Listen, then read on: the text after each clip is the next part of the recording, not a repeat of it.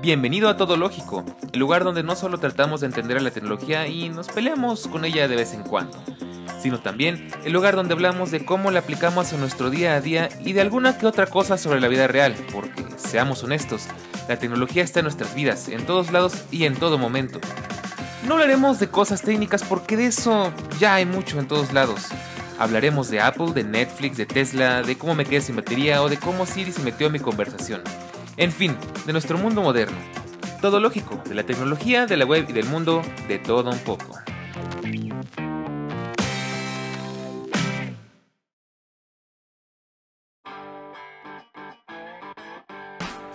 Nuestro mundo está sufriendo grandes cambios en pro de una vida más ecológica y en armonía con el medio ambiente.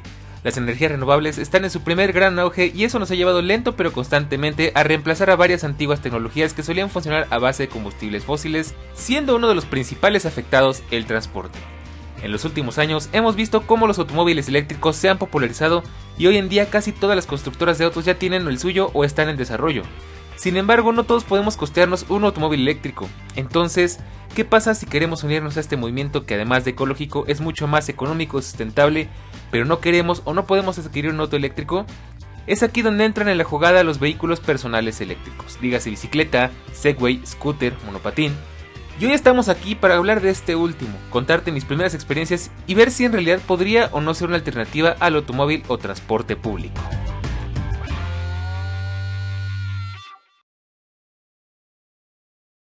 Pues bien, ya es miércoles, una semana más y como siempre es un honor, es un placer, es un agasajo, es una es una hermosura, es una preciosura, es toda una lindura volver a verte por acá y si es tu primera vez te invito a que te quedes porque el día vamos a platicar, como ya escuchaste hace unos segundos, acerca del scooter eléctrico, de este medio de transporte alternativo tan interesante, de verdad tenía muchos años, de verdad años yo diría que fácil de unos 3 o 4, esperando que llegara este momento en el que te voy a platicar qué tal es la experiencia de viajar en un scooter eléctrico alrededor de la ciudad.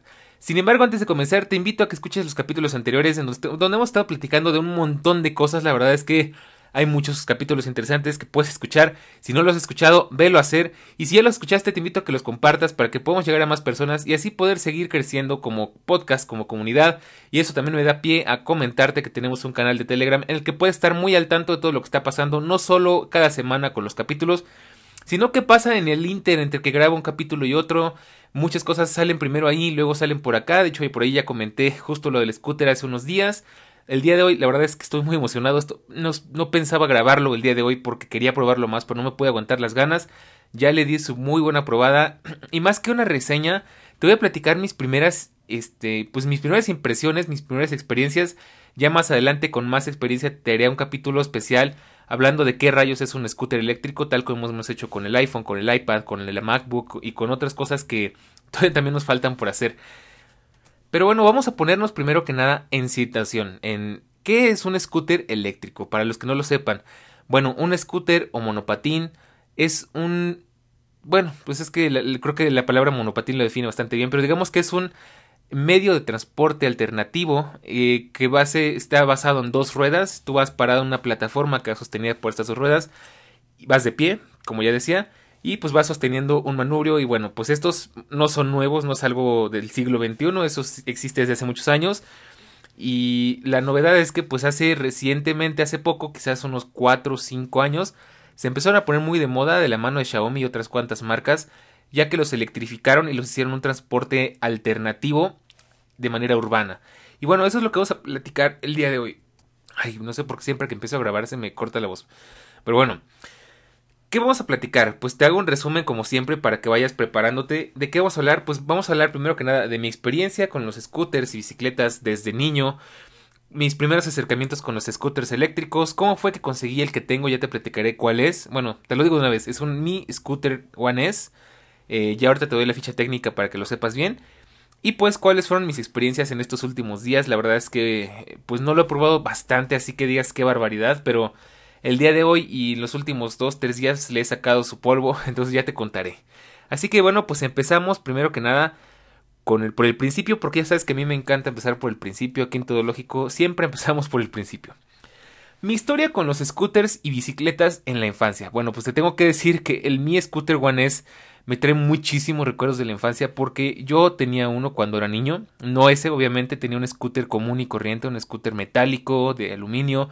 Que me acuerdo, me acuerdo muy bien que me dejaban unos dolores de espinillas horribles porque a cada rato me estaba pegando. Eh, no sé qué marca era, la verdad es que no me acuerdo. Solo me acuerdo que cuando era niño estaban muy de moda. Después dejaron mucho tiempo de, de verse. Y ahorita pues otra vez están como que en su nueva fiebre, entonces otra vez los ves por todos lados, ves a la gente montados en ellos, aunque no sean eléctricos, y eso está bastante cool, de hecho me gusta que en la misma ciudad, o sea, conviviendo entre peatones, bicicletas, automóviles y, demás, ves a gente moviéndose en, en scooters eh, manualmente, o sea, dando la patada, bueno, porque estos scooters originalmente funcionaban poniendo un pie sobre el scooter y con el otro pie impulsándote, ¿no? Eh, muy sencillo, muy práctico, muy cómodo, no muy rápido ni muy seguro, eso me queda muy claro. Yo de niño me llegué a caer muchas veces y muy fuerte en el scooter. Pero bueno, eh, es, lo que me recuerda. Eh, menos mal que este ya es muchísimo más seguro, ya te platicaré de eso. Mi experiencia con las bicicletas es muy diferente porque la verdad yo era un enorme fan de las bicicletas. Este, durante muy buenos, muy buenos años de mi, digamos que de mi pubertad, de mi adolescencia pues anduve en bicicleta, de verdad amaba andar en bicicleta. Yo pues no sabía manejar, siempre fue uno de mis sueños cuando era más pequeño.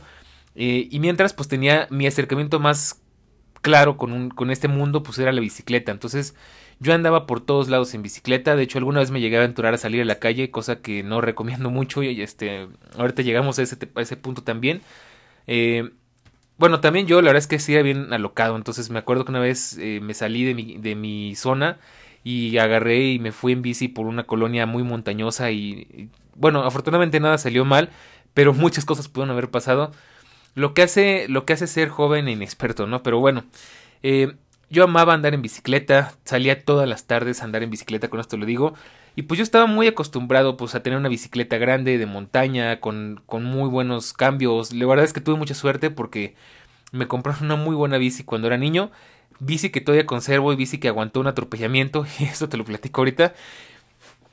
Y pues la verdad es que me, gustaba bastante, aunque bueno, pues llegó un punto en el que se me empezó a acabar el tiempo entre la universidad, este, eh, le empecé a perder el gusto, me empecé a quedar sin amigos que supieran o que les gustara andar en bici o que tuvieran una bici, perdí condición eh, y aparte, ahí te cuento, en una de esas ocasiones yo estaba enviciado con la bici y decía, pues es que la bicicleta es de mis deportes favoritos, junto con la natación. Y bueno, pues un día saliendo a andar en bicicleta con la idea de hacer deportes y tal, se me ocurrió justamente como por estas épocas estamos en otoño, entonces sabrás que aquí en México oscurece este, increíblemente temprano, entonces me acuerdo que salí como por ahí entre las 8 y 9 de la noche, bueno, igual ya debería estar oscuro, ¿no? Pero eh, salí a andar en bicicleta, estaba haciendo muchísimo frío y eso no tiene nada que ver, pero es contexto. Y pues estaba aquí haciendo eh, vueltas en un estacionamiento cerca de aquí de, donde yo vivo. Que suele ser muy tranquilo, casi no hay coches, es un estacionamiento completamente interno, o sea, solamente ves uno o dos coches así de vez en cuando, e, es muy tranquilo, aparte es la velocidad de circulación es muy lenta para los autos porque es privado. Y pues yo andaba bien tranquilo con, con audífonos, primer, primer error. Y pues viene un coche en sentido contrario, eh, lo dejo pasar y me quiero aventar detrás de él. Sin embargo, aquí el problema fue que ese coche le tapó visibilidad a un coche que venía en el sentido correcto.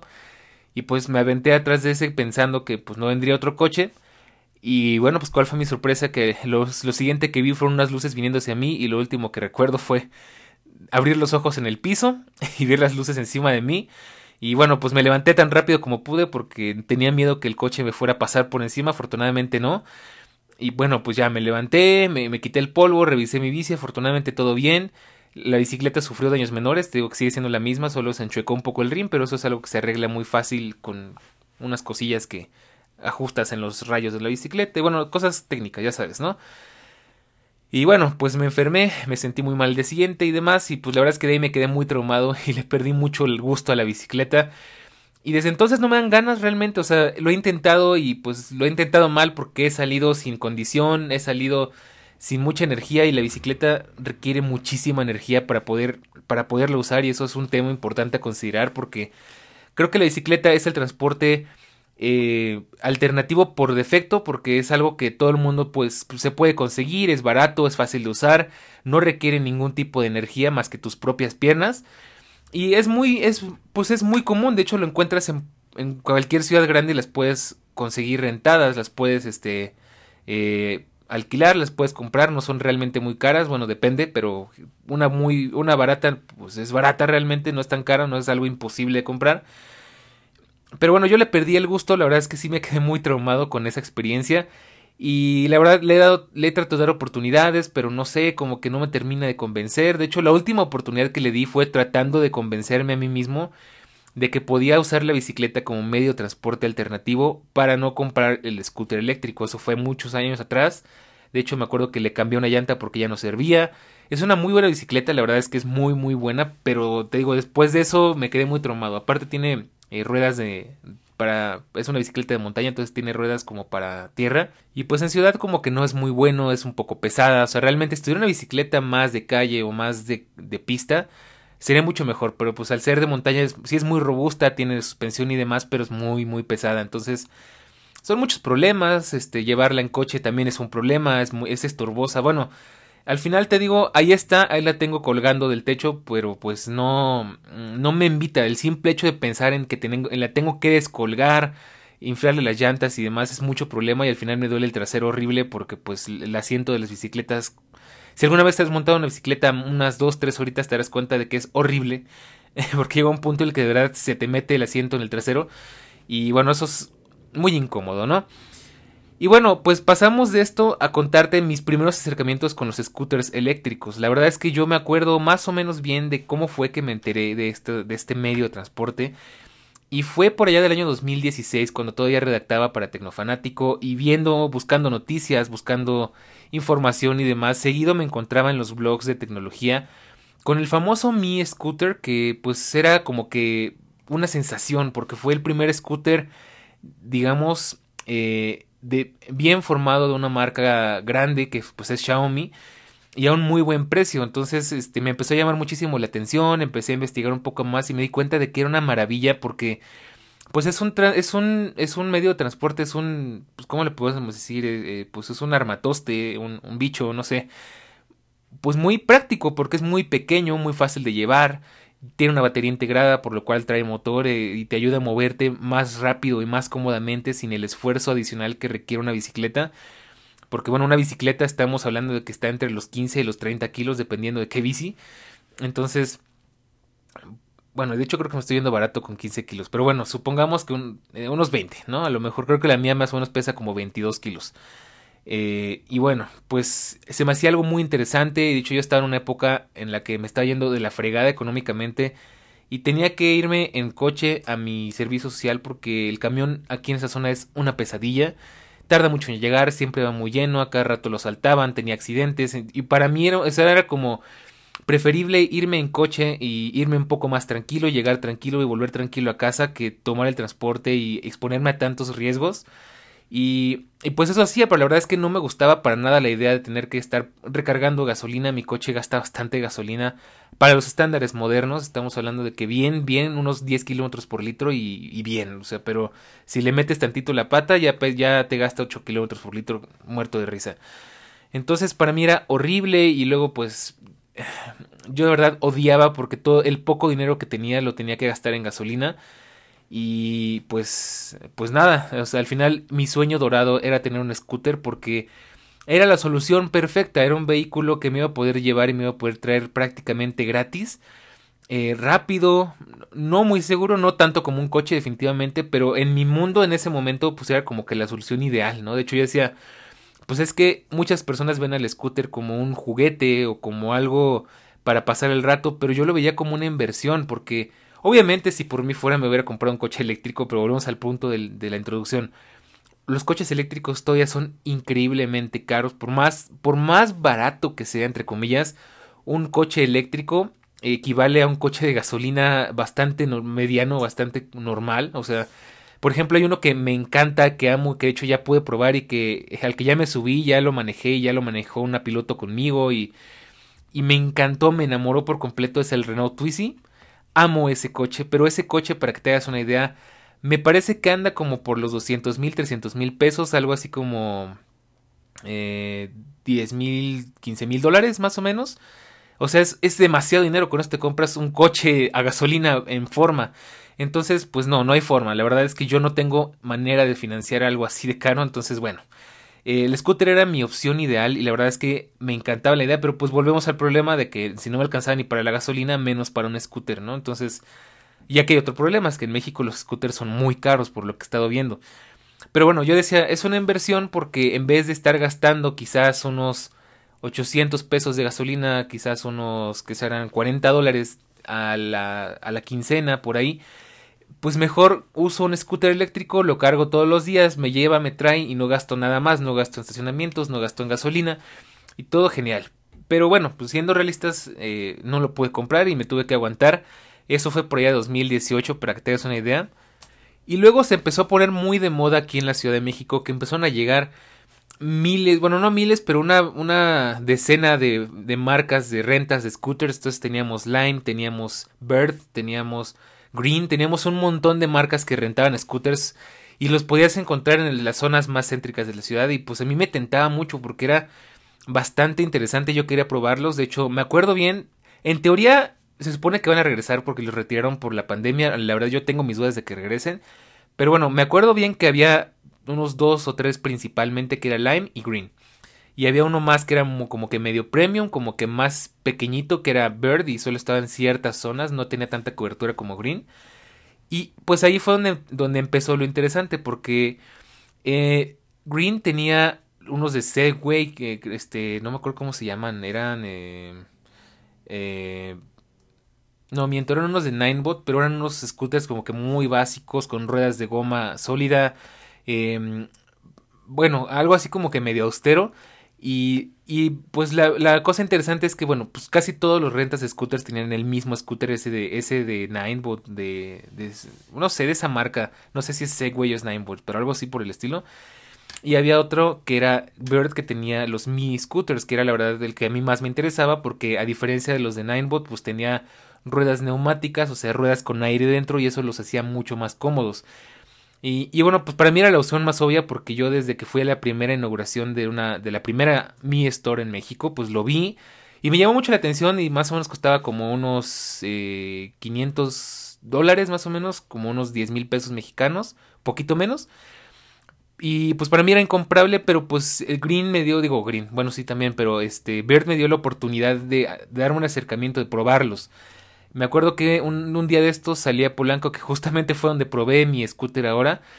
Y, y, agarré un scooter de Bird y dije, bueno, vamos a darle una vuelta. La verdad es que igual sacrifiqué mi, mis últimos centavos porque nada más tenía como 200 pesos en la bolsa.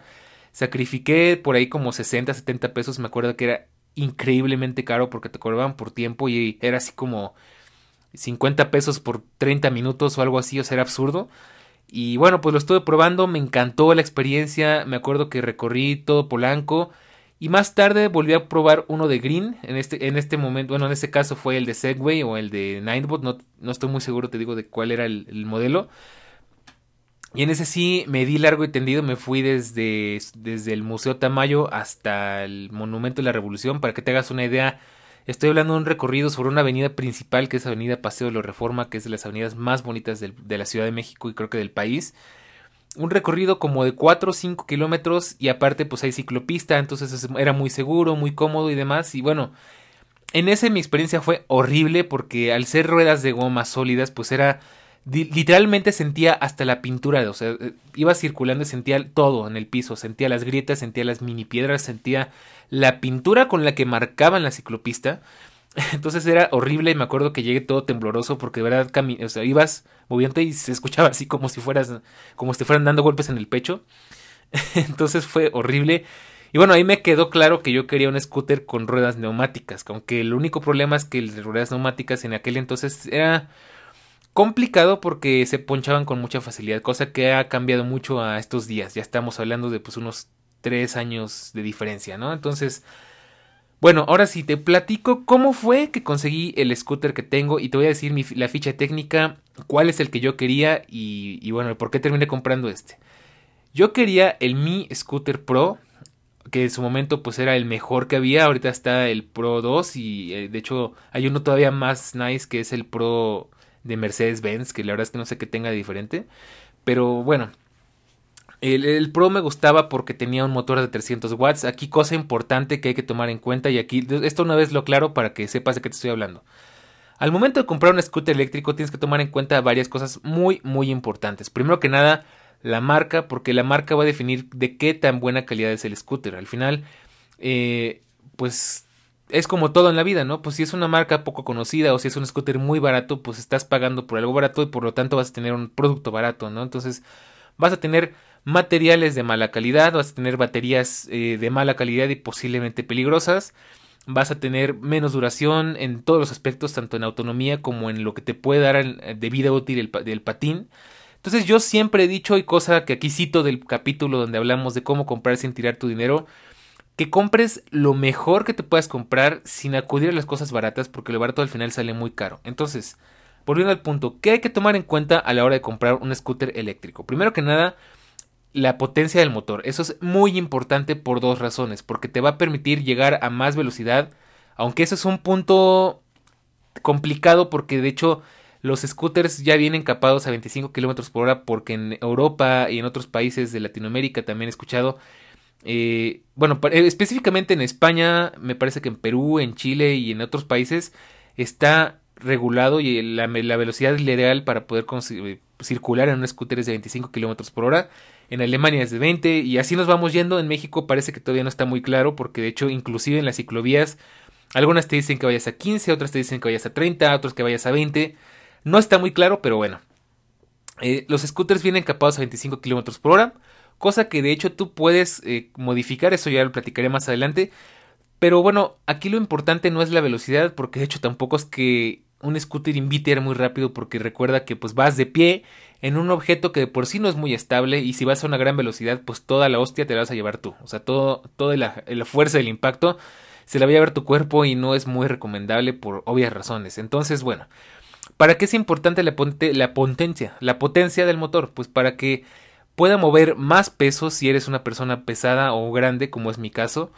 Y también para que pueda subir por cuestas, por, por lugares complicados, por colinas y demás, cosa que de hecho es muy importante porque eso te va a dar más independencia y te va a hacer más autónomo en ese, en ese automóvil, en ese vehículo. Entonces, primera cosa a tomar en cuenta. Segunda cosa a tomar en cuenta, en cuenta también muy muy importante, la seguridad. La seguridad es muy importante en el scooter ya que pues nos va precisamente a prevenir eh, algún accidente. ¿A qué me refiero con seguridad? Pues a, más a nada más y nada menos que los frenos y la iluminación. Tienen que tener pues buena iluminación para que los automóviles o lo que vaya transitando por la calle te pueda ver. Y también pues los frenos para que pues tan lógico como suena puedas frenar a tiempo en caso de que necesites hacerlo. Y bueno, también otra cosa que hay que tomar en cuenta es la autonomía y eso es algo también muy importante junto con el motor. Un scooter, eh, pues si bien depende para qué lo quieras, pero lo principal y por lo que he visto la mayoría de la gente que les ha hecho videos, que les ha hecho reseñas y demás, de verdad lo usan como un transporte... ay, ¿qué, me pasó? Ya no medio chino. De verdad lo usan como un transporte alternativo, dejaron el coche en casa y se van ahora en scooter al trabajo, a ver un amigo, a comprar eh, algún mandado o demás. Entonces es muy importante tomar eso en cuenta porque la autonomía es lo que nos va a permitir ir o más lejos o menos lejos, o sea, lo que la, batería nos puede durar en un recorrido. Otra cosa también a tomar en cuenta es la tecnología que tiene este scooter, porque bueno, tecnología engloba muchas cosas, pero para resumírtelo un poco, ¿Qué tipo de baterías trae? Tiene que traer baterías de litio, por lo pues sería lo correcto, lo ideal. Que tenga quizás regeneración, como cosa que por ejemplo tiene el Xiaomi, tiene una forma de regenerar un poco, entonces es algo parecido a los coches eléctricos que en vez de frenar desaceleras y el regenerador es el mismo que va frenándote, entonces eso es algo muy importante a tener en cuenta. Y pues demás temas como ya decíamos los frenos, eh, la iluminación, si es, si es compatible con alguna aplicación. Y bueno, hay muchísimas cosas, pero son las principales. También podríamos tomar en cuenta el tipo de neumáticos que lleva, si son neumáticos hinchables, o sea, que llevan aire, o son ruedas de goma sólida, si tiene o no tiene este, eh, suspensión. La verdad es que es complejísimo, la verdad es que sí es, es un mundo completamente complejo, ya que te metes de lleno, ya que yo estuve metiéndome de lleno estos últimos días y la verdad es que es un mundo completo. Lo cual de hecho está genial porque tiene mucha comunidad, tiene muchas opciones, tiene... Es increíble, la verdad es que hay muchísimas cosas que ver y muchísimas cosas que descubrir en este mundo. Pero vamos a quedarnos con lo básico, ¿no? Eh, entonces, ¿cuál es el scooter que yo quería? Yo quería un Mi Scooter Pro que tenía un motor de 300 watts con una potencia máxima de 600. Aquí otra cosa que voy a explicar ya que estuve viendo tantos videos. Tenemos potencia nominal y potencia máxima. La que siempre tenemos que tomar en cuenta es la potencia nominal. Aquí voy a poner muy técnico, pero es algo que vale la pena saber. La potencia nominal es la potencia mínima que te puede dar el motor o la potencia constante que te puede entregar el motor. Entonces la del Mi Scooter Pro era de 300 watts, lo cual está bastante bien para un vehículo de estas características.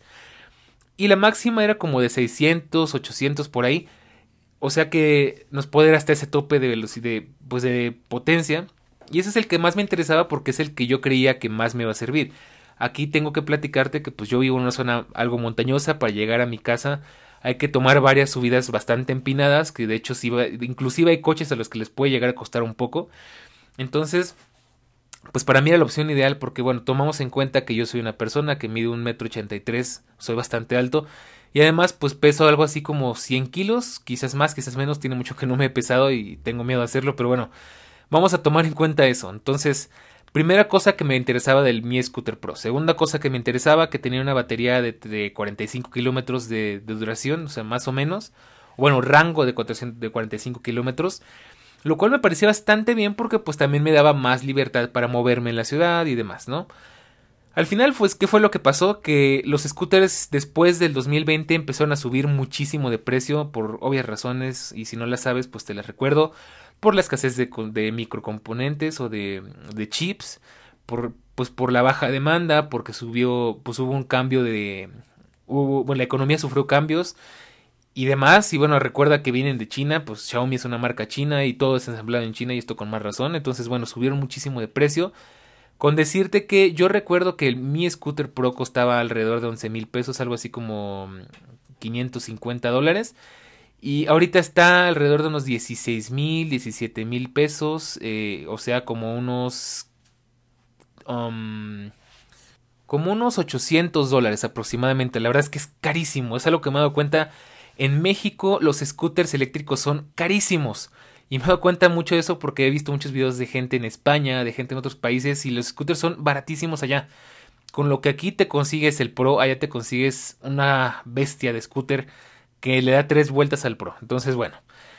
Al final, ¿qué fue lo que yo me conseguí y cómo estuvo? Pues como sabrás si eres de México y si no te lo platico, aquí recientemente acabamos de tener algo que se llama Buen Fin, que es como la respuesta del mercado mexicano a lo que es el Black Friday en Estados Unidos.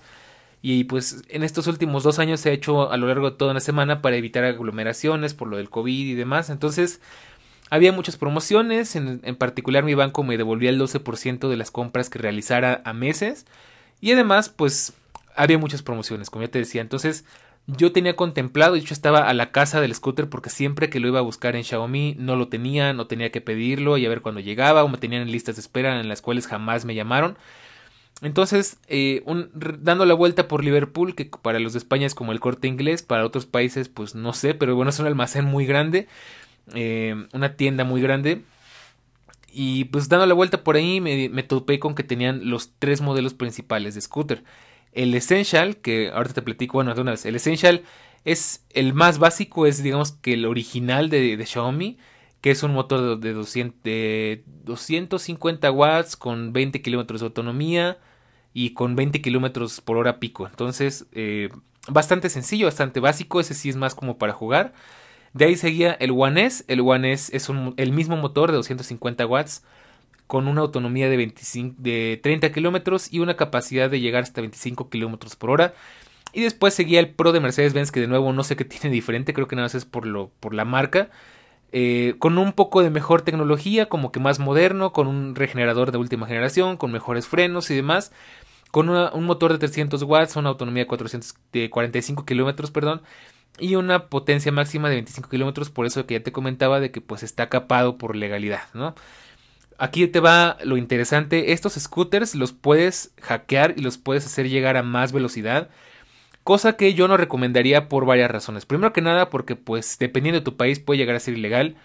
Segunda, porque estás comprometiendo la vida útil de tu scooter, puedes dañar varios componentes como el regenerador o tienes que desactivarlo y por lo cual te va a durar menos la pila. Y aunque no lo desactives, la batería se va a ver comprometida, te va a durar menos y a la larga pues puedes terminar mm, acabando con tu batería mucho más pronto de lo que debería. Y además, de nuevo, insisto, por lo que lo he estado probando, pues un scooter no te invita a ir muy rápido, no es algo para correr, es algo para moverse de un punto A a un punto B cómodamente y como que muy a lo geek, obviamente. Entonces, no es algo que yo te recomendaría para correr porque tiene varios detalles, pero eso te lo platico ahorita en la siguiente sección. Entonces, bueno, pues al final me encontré el One S que aquí estaba eh, rebajado de 14 mil pesos a 11 mil pesos. En dólares estaba rebajado de 700 pesos a algo así como 550 dólares. Yo sé que en otros países puede sonar escandaloso, pero aquí eso es barato, entre comillas. Y le di la vuelta, la verdad es que lo estuve probando, o sea, le di la vuelta a pie porque no lo podía probar dentro de la tienda. Lo estuve, lo estuve pensando, me esperé dos, tres días, por un lado estaba tranquilo porque ya no iba a deber ningún dinero, por otro lado estaba así como que es una muy buena oportunidad porque me lo podía llevar en ese momento, no tenía que esperar a que me llegara, no tenía que esperar a que me marcaran. Eh, y aparte lo podía sacar en pagos, que es otra cosa que es difícil de conseguir porque lo podía comprar en Amazon, pero tenía que ser en un solo pago. Lo podía comprar en Xiaomi, pero tenía que ser a tres pagos máximo. Y pagar 10 mil, 11 mil pesos en tres pagos es bastante pesado. O pues quizás podía comprarlo en Doto y o sea el famosísimo Pay que a mí no me da ninguna confianza y ah, bueno, es un relajo, ¿no? Al final la mejor forma que conseguía pues era pagarlo ahí en Liverpool en nueve, meses, que pues es más pagable que tres meses o, o cuatro quincenas, cosas por el estilo. Entonces, bueno, me lo estuve pensando mucho y en una de esas tuve que volver a esa plaza comercial y dije, bueno, voy a ir a ver si todavía tienen y si tienen, o sea, ya me lo pensé mucho, pero dije, si tienen uno por pura casualidad, si les queda solo uno, quiere decir que ese scooter es para mí y me está esperando no voy a pensármelo más. Y pues sí, efectivamente, solo que les quedaba uno y era el One el que yo quería. Y pues la verdad es que Mm, me dolió el codo, no te voy a decir que no, porque sí es bastante dinero, pero dije, ¿sabes qué? Yo no me voy a quedar más con las ganas, si no agarro esta oportunidad, posiblemente me voy a arrepentir. Y de hecho, qué bueno que lo hice porque hace unos días estuve buscando, porque de hecho acaba de salir la nueva versión, el Mi Scooter, el Mi Scooter 3, que es como la evolución del One S, que es, el One S es digamos que un Mi Scooter de primera generación. Em, modificado, por eso el One S es como el iPhone, digamos. Salió el 3 y el 3 salió muchísimo mejor, con el motor del Pro, con más autonomía, estaba muy bien. Y dije, bueno, vamos a ver si aquí ya llegó, porque esa es otra que aquí en la Ciudad de México y en México en general es difícil conseguirlos porque tardan años en llegar. De hecho, el One S es del 2020 y apenas lo estoy viendo por acá. Y bueno, pues ¿qué pasó? Pues entré a ver y me di cuenta de que el One S desapareció de la faz de la Tierra, en ninguna tienda lo encuentras, por lo menos en una tienda mexicana. Y el, y el Pro pues está en 16 mil, 17 mil, como 800, 850 dólares. Entonces, menos mal que me decidí por el One S, porque si no, creo que hubiera tardado mucho tiempo más en poderlo conseguir si es que algún día me decidí a comprarlo, ¿no? Y bueno, pues esa es la historia. Al final por ese me decidí. Y, con mis dudas, porque no estaba muy bien informado. Yo pensé que el One S era como un Pro. Eh, como un Pro. Mm, rebajado. Y el One S queda como que en medio entre el Essential y el Pro. O sea, el One S de hecho tiene más velocidad que el, que el Essential, tiene un poco más de potencia que el Essential a pesar de que trae el mismo motor. Esto a base de muchos videos y muchas reviews que he visto. Y pues es un poquito menos bueno que el Pro, pero sigue siendo muy bueno. Bueno, es algo medio raro, ¿no? Entonces al final, eh, al principio la verdad es que sí me arrepentí un poco porque dije, ay rayos, yo estaba pensando que estaba comprando el Pro o algo parecido y estaba comprando un Essential vitaminado. Pero bueno, no está tan mal. Y aquí te voy a platicar unas cuantas cosas muy interesantes antes de irme a lo siguiente. Y es que los scooters tienen una comunidad, como ya te decía, increíble, muy buena. De hecho, de las comunidades que más me gustan de a lo largo de, esta, de este mundo tecnológico. Y es que son de esas comunidades que diseñan cosas, que crean cosas. Entonces, eh, ya desde el, desde el primer scooter de, de Xiaomi, el, el M365 se llama eh, ya había comunidad y de hecho ese scooter traía varios detallitos, entre ellos por ejemplo que el manubrio tenía cierta orgura, entonces después de un rato se empezaba a aflojar y empezaba a tener mucho juego, cosa que es muy mala para la estabilidad al momento de manejar. Y también la salpicadera trasera pues tenía un gran problema y es que también llega un punto en el que se aflojaba y empezaba a rebotar. Y me dio muchísimo gusto ver que Xiaomi tomó nota de todo eso y en el One S lo resolvió. Entonces, el One S trae una pues una especie de junta muchísimo más segura y muchísimo más moderna en el manubrio delantero. Entonces, ahora en vez de ser un gancho convencional, es un gancho con un sistema de seguridad que trae un gatillo, que trae un ajuste muy bueno y por lo que he escuchado no se afloja, cosa que me da mucho gusto. Y en las salpicaderas traseras, algunos, eh, algunas personas de la comunidad diseñaron una especie de accesorio que se imprimía en 3D para pues evitar ese problema que al final eran como una especie de patitas, ¿no? Al final eran como unos soportes que ya incluye este de, serie, eso está genial. Y pues son cositas que me gustan, o sea, al final mejoró bastante, qué bueno que en el caso hipotético que hubiera podido comprármelo, qué bueno que no me compré el, el original, el M365, porque me hubiera topado con estos problemas y además tiene otra gran mejora y es que las llantas son mucho más resistentes. Yo recuerdo escuchar que el, que el original pues tenía muchos problemas de pinchaduras, que si pasabas fuerte por un bache, si pisabas una piedra era muy probable que se pinchara y era un dolor de cabeza cambiarle las llantas. Eh, yo no sé qué voy a hacer el día que se me ponche una llanta, pero afortunadamente aquí en la ciudad poco a poco he visto que hay cada vez más tiendas de scooters, entonces en una de esas alguien me puede ayudar, ¿no? Esperemos que no llegue a eso, pero bueno, si llega a pasar, me quedo un poco más tranquilo. Y, y, pues, no sé, se ve bastante bien. La verdad es que, pues es muy bonito. Si entras, aquí te recomiendo mucho la comunidad de Reddit. Si por ahí entras, quizás encuentres mi, mi Reddit original. Eh, hay una gran comunidad, hay muchísimas cosas interesantes que ver. Hay unos scooters increíbles, te dan consejos, te dan eh, comparten sus, sus fotos, eh, sus problemas. También es interesante luego informarse de qué tipo de problemas enfrenta un dueño de scooter comúnmente. Porque a pesar de que es un objeto muy sencillo, al final pues tiene sus detalles y no es tan tan tan básico como una bicicleta, entonces tiene ciertas cosas que lo hacen propenso a fallar. Y pues es muy interesante ver todo esto, ¿no? Y aparte en YouTube tienen una enorme comunidad, hay muchísimas, hay muchísimos canales dedicados solamente a eso.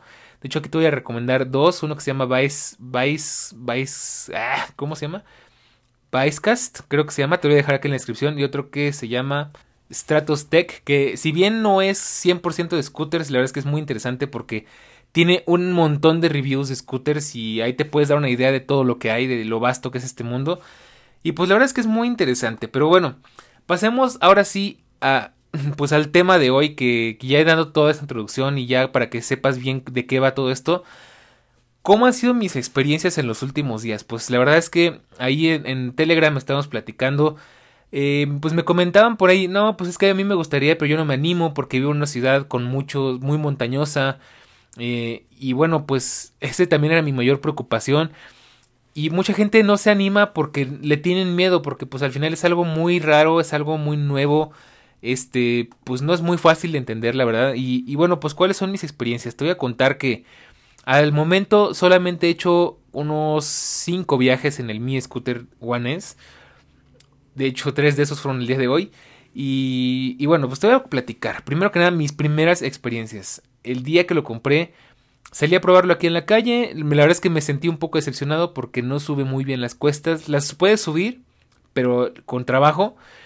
Y de nuevo recuerda que yo soy una persona que pues de que pesa bastante y de, hecho en teoría estoy sobrepasando el límite de peso del, del, scooter que es de 100 kilos. En teoría la verdad es que te digo no sé, no me quiero pesar, tengo miedo. y y bueno, pues es entendible, ¿no? Al final no es, no es un scooter pensado para ni llevar tanto peso ni para ir en colinas muy empinadas. Es un scooter pensado para andar en lo plano, para andar en lugares muy generosos con, con ese tipo de cosas, o sea, lugares planos, pavimentados, eh, cosas así, ¿no? Entonces, me sentí un poco decepcionado, empecé a cuestionarme seriamente la compra, de hecho pensé, rayos, ¿por qué no lo, o sea, por qué no es como Apple y lo pruebo y lo puedo volver? Pero bueno, después eh, me traté de calmar y unos días después me encontraba con hambre. Al, digamos que yo vivo en una privada, pues a la entrada de la privada hay unos tacos, como buen México. Entonces dije, ¿sabes qué? Vamos a probarlo. La verdad es que me da un montón de flojera tomar el coche para ir a unos tacos porque al final es, es muy grande esta privada. Entonces eh, de, desde donde yo estoy hasta la entrada han de ser entre un kilómetro y medio y dos kilómetros. Entonces ir en coche por dos kilómetros es una distancia muy corta y la verdad es me da mucha flojera tener que tomar las llaves, bajar al coche, encenderlo, quitarle el protector solar, o sea, tengo una cosa en, el parabrisas para que no se caliente mucho adentro, entonces quitarle eso, este, salir de mi cajón de estacionamiento, bajar, pasar los topes, buscar dónde estacionarme allá abajo, todo para comerme unos tacos en 15 minutos o 20 minutos y volver a hacer todo de regreso, tratar de estacionarme en reversa porque aquí los estacionamientos son muy pequeños. O sea, mucho engorro para algo tan sencillo, ¿no? Y lo mismo, irme a pie es pesadísimo porque irme a pie de aquí hasta allá me hago 15 minutos de bajada y 20 de subida porque de nuevo vivo en una, zona, en una zona muy empinada. Entonces tampoco me vale porque ni tengo las ganas ni tengo la energía, yo lo que tengo es hambre y quiero llegar a comer. Entonces dije, bueno, ¿sabes qué? Vamos a darle su primera oportunidad en serio al Mi Scooter One S. Lo voy a tomar y vamos a ver qué tal nos va. En el peor de los casos, si tengo que subirme caminando, pues ya, lo, lo empujo y lo subo caminando, ¿no? Al final no pasa nada. Lo probé, me lo llevé de bajada, pues obviamente de bajada hasta las piedras ruedan. Pero fue muy interesante porque lo llevaba en Sport y en Sport el scooter se dio vuelo, iba como a 35 kilómetros por hora. De hecho, llegó un punto en el que mejor lo puse en drive para que frenara un poquito más y ya me fui como a 20 porque de nuevo me he caído en esa bajada con el scooter cuando era niño y sé que duele y no pesaba tanto y no era un scooter tan pesado. Entonces eh, preferí llevármela tranquila para evitar cualquier accidente, ¿no? Eh, ya bajé, todo muy bien. De hecho, me encanta que el scooter es como cuando traes eh, como buena pieza de tecnología moderna, nueva, eh, llama mucho la atención, entonces la gente te ve raro y te ve como con curiosidad, hasta ahorita nadie me ha dicho nada, pero se notan las miradas, cosa que puede ser buena o puede ser mala, en esta ciudad pues es complicado, pero de hecho ahorita te platico para qué lo quisiera y todavía no me animo, pero bueno, pues llega, llegué aquí a los tacos, me comí mis taquitos, todo muy bien. Y regresando fue donde hicimos la prueba de fuego, ¿no? Desde la entrada hay una pequeña subida como de se supone que este scooter puede aguantar 14 grados de inclinación, no sé de cuánto sea esa subida, pero me alegra decir que si bien no subía los 25 km por hora que debería de, subía 10, 12 km por hora, que es más o menos como caminar rápido y pues básicamente sin caminar porque voy arriba del scooter, entonces no estuvo mal.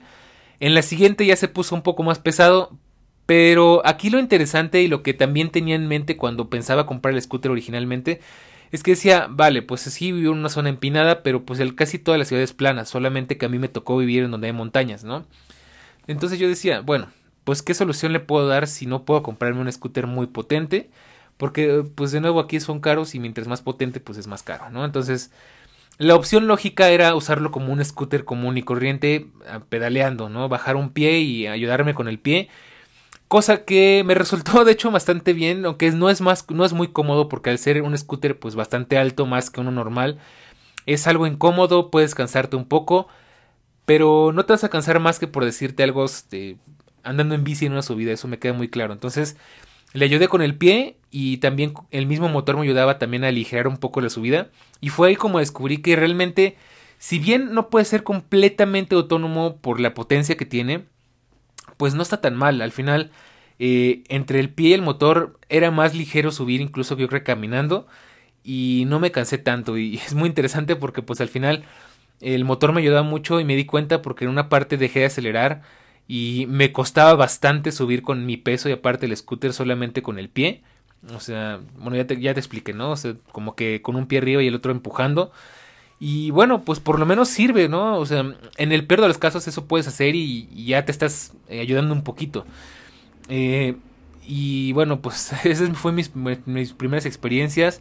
Mis primeros dos viajes fueron así. De hecho, me aventuré a salir de noche porque aquí odio en el horario de invierno que oscurece súper temprano. A las 6 de la tarde ya está oscuro. Entonces, pues me, me salía a oscuras, pero pues también pude probar la iluminación porque este scooter tiene un faro LED en la parte de delante y una luz de stop en la parte de atrás y pues la verdad es que se ve lo suficientemente bien para ver el camino y para ver por dónde vas, entonces vale, pues me valió, estuvo muy bien. Cosa interesante que noté es que la batería se bajó muy rápidamente y aquí tiene sentido porque le está exigiendo bastante el scooter, de hecho llegó un punto en el que me empecé a cuestionar qué tan bien está o qué tan mal está que lo ande forzando así. Pero por lo que veo, pues está pensado precisamente para ese tipo de cosas. Ya ando investigando de nuevo. Entonces, no está tan mal. Eh, ahora vamos a lo del día de hoy, porque esto fue recién el día de hoy y la verdad es que me emociona mucho porque de hecho grabé un videoblog que ya viendo los videos no sé si lo voy a subir porque no salieron muy bien. Si lo subo va a ser un videoblog muy casero, muy de baja calidad porque te, le estaba grabando con un HTCR porque el iPhone ni loco lo iba a sacar para grabar con el scooter, capaz que me caigo yo, se me cae el iPhone y En una vez nos rompemos los dos y para qué quieres. Entonces, no sé, tal vez lo suba, pero eh, ya si, si lo subo, pues avisaré en el canal Telegram y si no, búscalo en Foxology. Y bueno, pues ¿qué fue lo que hice el día de hoy? Pues salí a probarlo con toda la intención del mundo de sacarle todo el máximo, ¿no? Entonces me fui a una parte de la ciudad que está mucho más plana, es una parte preciosa, de hecho de mis partes favoritas, que es el bosque Chapultepec, que para que te hagas una idea, pues es un espacio verde, es un, genuinamente es un bosque muy bonito, con calles empedradas, con, con calles pavimentadas, hay un zoológico, hay un jardín botánico, hay un lago, está el famoso castillo Chapultepec, hay varios museos, es que es precioso, de hecho es como el equivalente mexicano al Central Park, pero muchísimo más grande.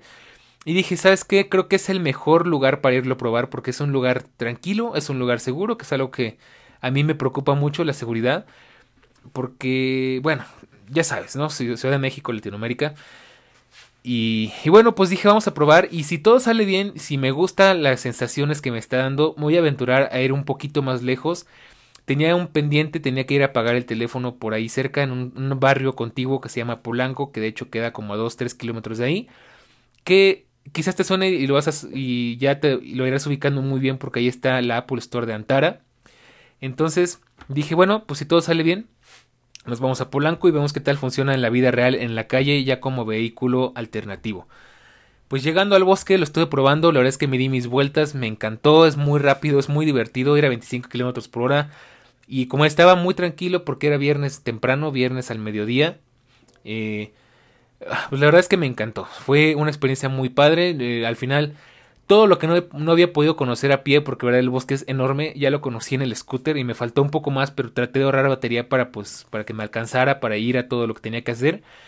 Estoy dando vueltas ahí, de hecho, eh, tengo en mi mapa de usé la aplicación del Apple Watch para checar pues qué tanto recorrí, lo usé un poquito a la mala porque lo usé como si fuera bicicleta al aire libre, aunque también me lo contó como ejercicio porque en cierta parte pues es un poco de energía la que se está usando ahí.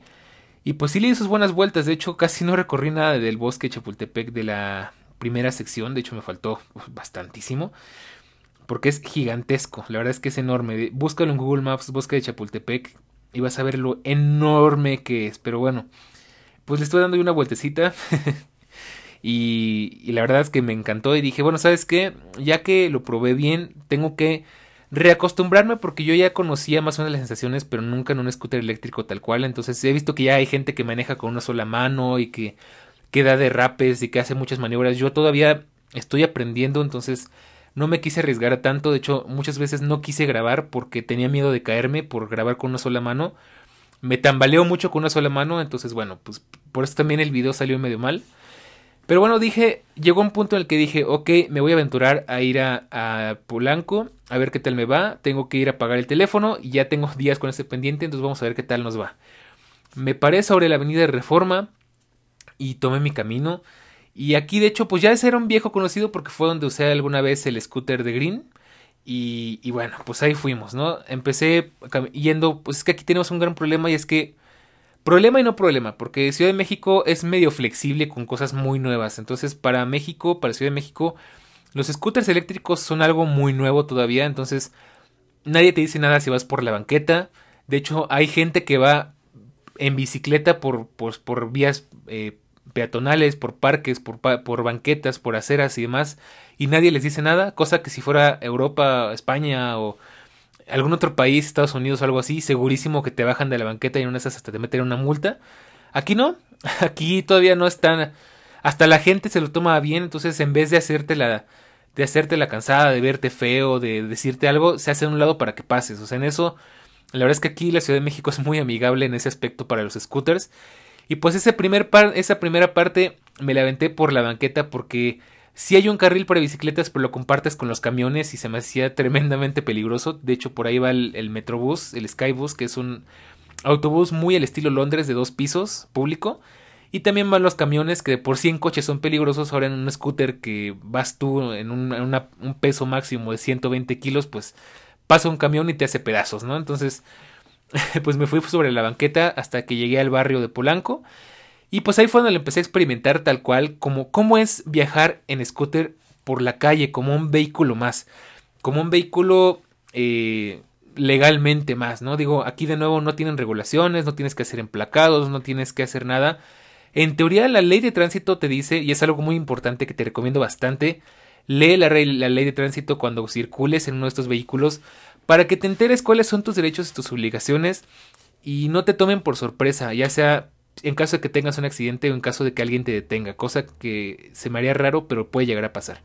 Primera cosa muy importante, con o sin ley tienes que usar mínimo el casco. Y fue lo primero que yo fui a comprar después del scooter, me fue a comprar un casco. No muy caro, pero yo sé que mientras más caro, bueno, no, no es relativo al precio, pero uno muy barato pues realmente no, no protege mucho, pero yo no tengo, lo tengo planeado para un poquito más adelante. Y también yo, yo aconsejaría un chaleco reflectante o algo que te haga visible, que te haga vistoso, sobre todo ante los automóviles.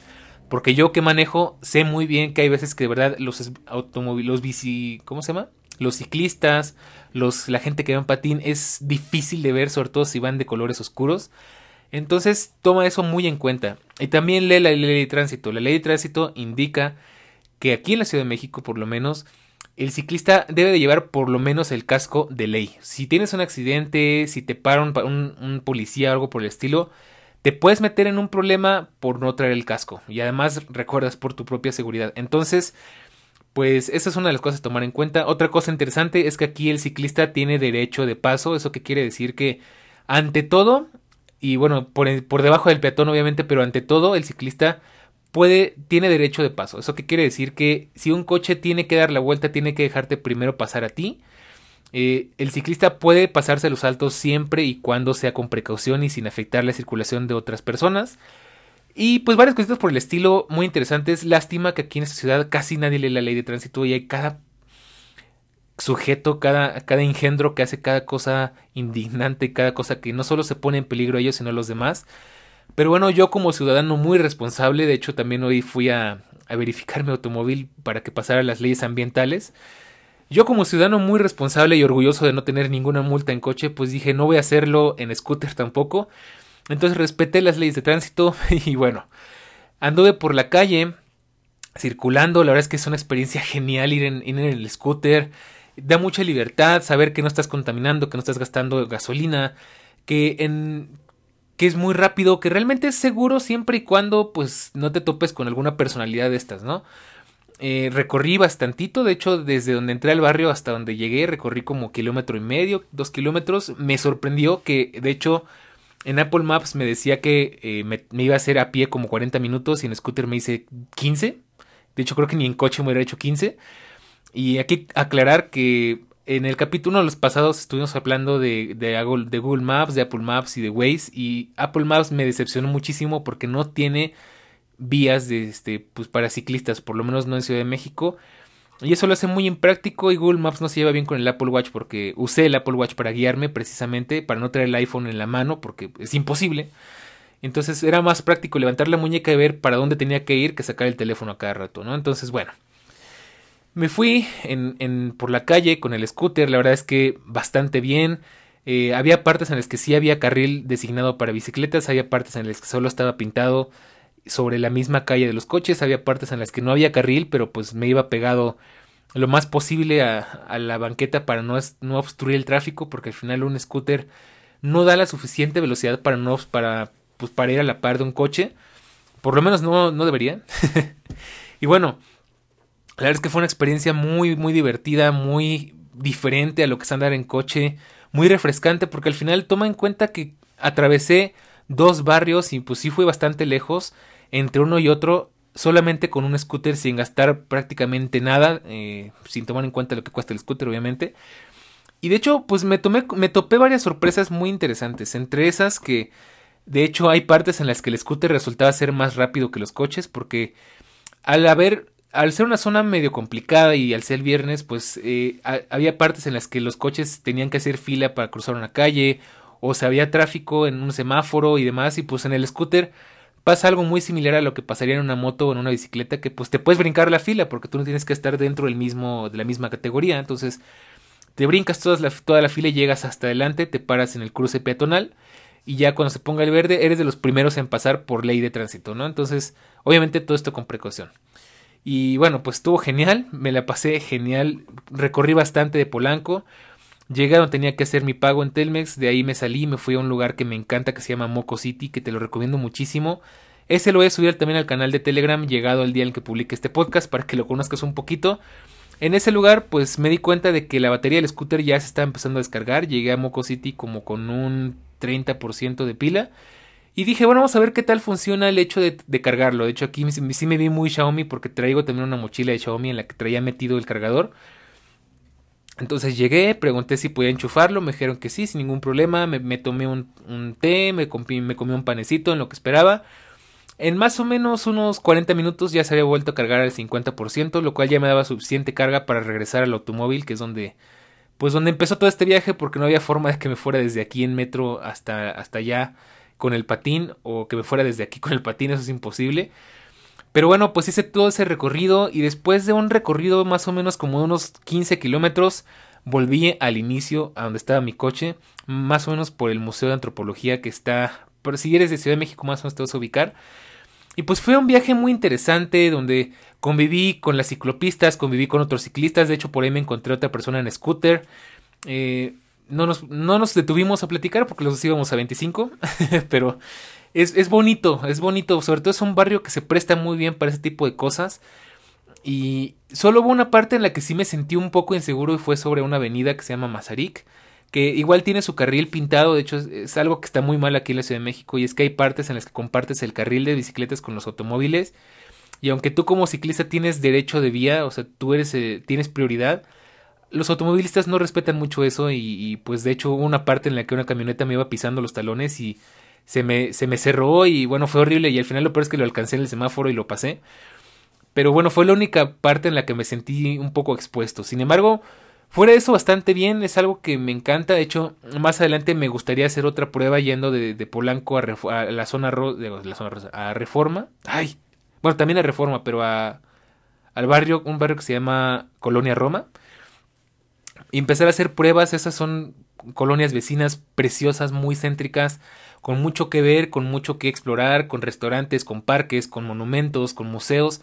Entonces, más adelante me gustaría hacer un, un, viaje más complejo, recorrer toda la zona, eh, lo que es la Avenida Reforma, recorrer todo lo que es eh, la Roma, darle una vueltecita más con calma a Polanco, porque por, por gastarme la batería en Chapultepec ya no puedo irme con tanta calma. Y bueno, todo esto al final lo hice usando el modo Sport en la mayoría de los casos precisamente para ir más rápido, ir a 25 kilómetros por hora y no sentirme tan lento. Y de hecho, pues a 25 kilómetros por hora a veces vas más rápido que muchas bicicletas, entonces creo que está bastante bien. Aunque hay que tomar en cuenta que gasta mucha batería, entonces una cosa interesante a considerar que se me está pasando es que los scooters te dan, bueno, en general los autos eléctricos, los vehículos eléctricos personales como este, como este caso, te dan una autonomía de fabricante como de tantos kilómetros, ¿no? Entonces pasa lo mismo con el coche. Si tú ves la ficha técnica de un coche, te va a decir que en ciudad va a rendir una cantidad de kilómetros, por decirte algo. Eh, mi coche se supone que debería rendir 14 kilómetros por litro, pero siendo realistas no lo da ni a trancazos. Y lo mismo con el scooter. Mi scooter se supone que da 30 kilómetros de autonomía, pero en condiciones ideales, en, un lugar plano, este, con una calle bien pavimentada, con un conductor de 70 kilos. Y pues ya en la vida real, con mi peso y a la velocidad que yo iba y en las calles que yo estuve, me dio una autonomía de 15 kilómetros que está bastante aceptable. O sea, 15 kilómetros te dan para hacer bastante. Eh, y pues bueno, al final estuve ahí dándole como una hora y media, yo creo que de viaje. Entonces, realmente no estuvo nada mal. Estuvo muy, muy divertido. Y bueno, pues ¿qué te puedo decir eh, como experiencia final? Pues si sirve o no sirve para suplir la experiencia o para, para, mm, para suplir a un automóvil. Te podría decir que sí, siempre y cuando pues tus necesidades sean las correctas. Obviamente, si tus necesidades implican tener que viajar muy lejos o te implica llevar cargas grandes o llevar a mucha gente o, o necesitas ir más protegido de los elementos, definitivamente no. Sin embargo, si necesitas, por ejemplo, hacer algo como lo que yo hice, recorrer un barrio, un barrio con calles más o menos tranquilas, con, con poca distancia relativamente, eh, con las condiciones correctas, la verdad es que se presta bastante bien y es algo que de verdad me encantó, llegué súper feliz. fue un sueño cumplido, de verdad tenía bastante tiempo con muchas ganas de cumplir esto y ni pensar en hacerlo con un scooter rentado porque me voy a salir como en mil pesos fácilmente, en 50 dólares la experiencia nada más de este ratito. Entonces estuvo muy, muy, muy bien. Y ahora, sin embargo, queda algo pendiente y es que me volvieron a entrar las ganas porque de hecho yo estuve pensando mucho tiempo en desechar la idea del scooter porque decía, bueno, ya, siendo realistas, no es para mí, yo no, yo no vivo cerca de esos barrios, en mi zona está difícil circular, eh, es muy peligroso, eh, tiene muchas desventajas y dije, no, ya, olvídalo. Sin embargo, me inscribí a un gimnasio muy cerca de mi casa en el que mm, creo que no sé si ya lo platiqué alguna vez. Me da miedo ir a pie porque a pie es muy complicado llegar, hay que atravesar una gran avenida, hay que pasar por túneles oscuros, hay que pasar por callejones y demás. Es muy rápido, de hecho yo llego caminando en 15 minutos, pero atravesar todo eso en un lugar muy solitario, a pesar de que esta zona es relativamente tranquila, me da miedo. Y decía, si tan solo tuviera un scooter podría ahorrarme mucho, sufrimiento, podría llegar rapidísimo y regresar rapidísimo a mi casa. Y decía, bueno, pues como que ahí fue donde me empezó a nacer otra vez la idea. Y pues dije, vamos a ver si, si funciona. No lo he probado porque me da mucho miedo, todavía quedé muy traumado del atropellamiento y aquí las calles están muy feas. Ya ni siquiera digamos por el hecho de si es peligroso o no.